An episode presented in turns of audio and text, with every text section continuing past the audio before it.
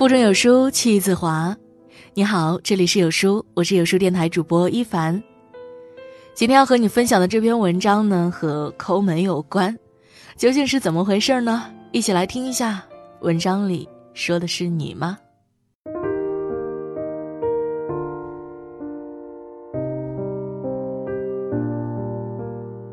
微博上曾有过一个热门话题：为什么人到中年最抠门？没有责备，没有讥笑，也没有对抠门的鄙夷，大多数人都表达了这样一个观点：人到中年，担子重了，胆子小了，越来越舍不得花钱。一如汪国真在《仓促的到了中年》里写道：“中年和正午有些相似，凝重、深邃、空旷。”是生命曲线上的一个极点。人到中年，班要上，老人要养，孩子要管。往前看没有支撑，往后看都是追兵。自然花钱没有年轻时的随性，能减就减，能省则省。不敢病，不敢倒，如履薄冰，连泪都不敢喊。有一天，几个朋友在微信群里聊中年父母抠门的最高境界。网友郭小米说：“我爸一双皮鞋穿了六年，洗洁精一次只按两滴，一滴洗不干净，三滴浪费；纸巾擦嘴一次只用一张，擦完嘴再擦桌子；牙膏挤不出来了就拿剪刀剪开。”坐看云起时说：“你爸的境界比我妈还差点我妈呀，洗发水用到四分之三开始加水。”第二次用到四分之三呢，再加水；第三次用到四分之三，再加水。一瓶至少加三次水。手机屏幕碎了吧，舍不得换；毛衣袖子破了吧，把袖子剪掉当背心穿。小便攒三次才冲一次马桶。一条毛巾先擦脸再擦脚，最后用来擦地。沙漠里的鱼补充道。我经常感叹，我父母跟葛朗台有一拼。他们是一条内裤穿到变形、褪色、松垮、破洞，不到腐烂坚决不买新的。为了省纸，洗澡之前先上卫生间。一双塑料拖鞋穿到开口，用针线缝起来，哼，还能对付两年。就连包粽子的绳子都要攒起来，留到明年再用。这些话让我们忍俊不禁，但笑着笑着。却又不由自主的流下泪来。作家蜘蛛在《十宗罪》里说过一句话：“有时，我们的眼睛可以看见宇宙，却看不见社会底层最悲惨的世界。有人为了节省房租，住在发生过命案的凶宅；有人为了少花生活费，每天馒头咸菜自来水；有人为了少些花销，下班就宅在家里，从来不出去应酬。”中年人的抠门不是小气，是该花的钱一分不少，不该花的钱一分不花，能节省的尽量节省，能不浪费的绝不浪费。太多能省则省里，藏着生活的辛酸和不易。高晓松说：“人生到了下半场，敌人只剩下自己。”真正的中年危机是奋斗半生，恍然抬头，拔剑四顾心茫然，不知何处是所依。自从家中老人年事已高，孩子又上大学，表姐就变成了没有最抠，只有更抠的中年妇女，每一分钱都要花在刀刃上。网购不厌其烦，看排行榜、商品评价，然后挑选价格最低的。双十一挖空心思研究各种优惠券、代金券，硬生生变成数学家。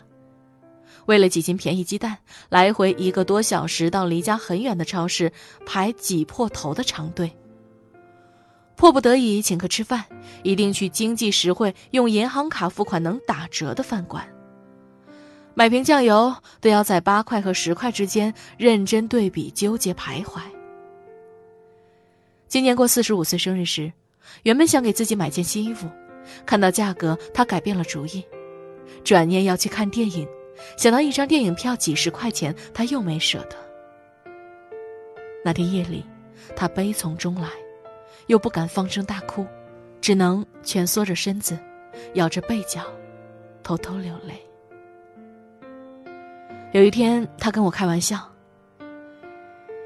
有时候啊，真想有辆车把我撞倒就好了，赔个几十万块钱，哪怕死了或瘫痪在床，也不想再过着苦的生活了。”看着表姐那隐忍压抑又故作洒脱、拿自己开涮的样子，我一阵心酸。忽然就想到了《大话西游》里周星驰的那句台词：“看那个人，好像一条狗啊。”在这危机四伏、上有老下有小的年龄，省钱的速度永远赶不上花钱。如果抠门能发电，中年人真的可以照亮全世界。最近，一名远房亲戚确诊为胃癌晚期。病床上的他瘦骨嶙峋，多天没怎么吃喝，身高一米七五的壮年汉子，体重只有一百一十斤，连说话的力气都没有。其实半年前，亲戚就出现了早期症状：恶心、呕吐、胃疼，持续的体重减轻。那时只要去医院做个胃镜检查一下，早期病变完全可以得到治疗。但他一个孩子在上大学，一个在上高中，妻子体弱多病，家庭的重担都压在他一个人肩上。想到看病要花钱，他硬是强忍着病痛，一拖再拖，直到被病魔打翻在地，依然死活不愿意做手术。有几次呼吸困难，家人让他吸一下氧气。听说一小时氧气费要几块钱，他说：“还是算了吧，能省一点是一点。孩子还要读书，母亲还要养老，家中没有靠山，没有退路，自己这条贱命就随他去。”曾经的我们，也嫌弃过父母的抠门和小气。一件外套洗到变形还将就着穿，隔夜的剩菜反复热着吃。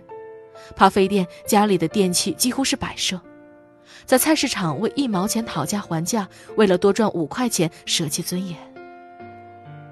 长大后的我们才明白，人到中年的身后，有亲人，有家庭，必须抓住手里的每一分钱。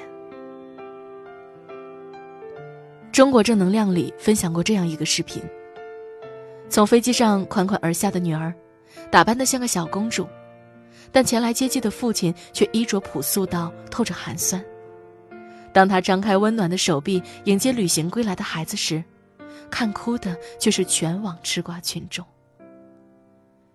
有网友说：“我爸爸就这样，一直都对自己非常小气，连一件衣服都舍不得买，但对我，他永远都是那么大方。”这句话直戳人心。道出了太多中年人抠门的原因。他们之所以如此节俭，如此努力存钱，其实和欲望无关，只不过想给爱的人更好一点的生活。二零一七年春节，一条男子站四十多小时不吃不睡回家过年的新闻刷爆全网。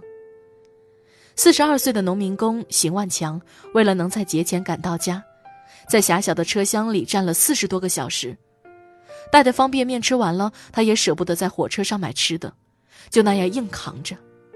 一句“没事儿，反正不干活不吃饭都可以”，让人泪目。才四十出头的他，被生活磨砺的像五十多岁。随身两个大编织袋里，除了被褥，都是给孩子们买的包装精美的零食。一个下着暴雪的天气，发往各县的客车停运。六十岁的民工赵师傅舍不得打车，背着重重的行李冒雪徒步回八十里外的老家。当有人问他这样走不冷吗？他说：“没事儿，越走越暖和。”他说自己年纪大了，赚钱不容易，把路费省下来，能给老伴儿添件新衣服。葛师傅是位建筑工人，平时住在工地活动板房里。由于没有无线网，也舍不得花钱买流量，经常穿着工作服蹲在地铁里蹭免费 WiFi 和家人视频聊天。他寥寥无几的私有财产是，一个水桶，一个脸盆，一辆二手自行车。这个四十多岁的大男人为了多省点钱，在上海这个大都市，一顿晚饭只花六块钱。省下来的几块钱积少成多，就能给家里添置一件像样的生活用品。赤手空拳来到人间，每个人都在用自己的方式竭尽全力的活着。为了多省点钱，中年人都活出了自己最卑微的样子。他们四面楚歌，前途未卜，唯有冷暖自知。负重前行，泪不能歇，痛不能言，无所不能，无所不行，咬碎牙齿，或血吞。每一个人都是全副武装，对生活强颜欢笑的铠甲勇士，小心翼翼的撑着，风雨兼程的拼着，默不作声的忍着，毫无怨言的扛着。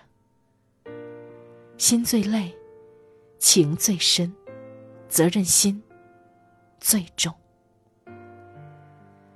纵有疾风起，人生不言弃。